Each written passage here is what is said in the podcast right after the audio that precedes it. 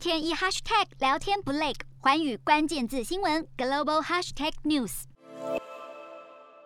互碰手肘打招呼，尼加拉瓜宣布与台湾断交三个小时后，中国也宣布两国早在天津举行会谈，同时宣布复交，摆明要给台湾下马威。尼加拉瓜这一次的大选啊，那么美国跟欧盟哈给予这个现任的总统就是奥迪加哈非常大的压力。而且在选举以前呢，就已经给这个对这个奥迪加跟他的这个选举的这个竞选伙伴啊，已经做出了制裁。说美国跟呃尼加拉瓜是关系是非常糟的情况，所以我认为这一次我们跟这个尼加拉瓜断交哈，可能跟美国跟尼加拉瓜关系现在陷入非常恶劣的情况是脱不了关系的。中国给台湾难看，也意在打脸美国，因为奥迪加十一月赢得大选后。被欧美等国强力制裁，也让他选择靠向中俄等国。但其实台尼断交也有迹可循，因为今年的世界卫生大会上，尼加拉瓜就没替台湾发声。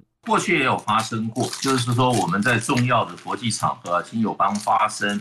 那他们没有替出面替我们发声，那这就表示我们跟友邦关系可能需要再加强巩固一些。我觉得这个是后见之明啦，他在他在联合国大会有跟我们讲话呀，对不对？我觉得这个没有什么特别的关系了啊。尼加拉瓜断交背后原因错综复杂，更牵扯到美中对抗。不过就怕出现骨牌效应，让其他邦交国动摇。尤其最近洪都拉斯政权更迭，新任总统立场亲中，对岸更不断施压。梵蒂冈与台湾断交，因为我们在区域内的邦交国相当的多，除了这个洪都拉斯以外，还有多米尼加几个国家哈，还有加勒比海的一些友邦哈，这些都是在一个区域内，那他们对这个尼加拉瓜的动向应该都是很敏感。那未来这个几个月哈，甚至半年一年哈，我觉得那个地方都应该列入一个哈非常高度警戒的地区。那现在其他的邦交国 其实应该断交的机会都不大，然后美国都是可以施得上力的啊。相对来说，现在剩下的是比较稳，相对比较稳定的啦。美国正在举行民主峰会，尼加拉瓜外交转向被解读，中国想借此给美国下马威，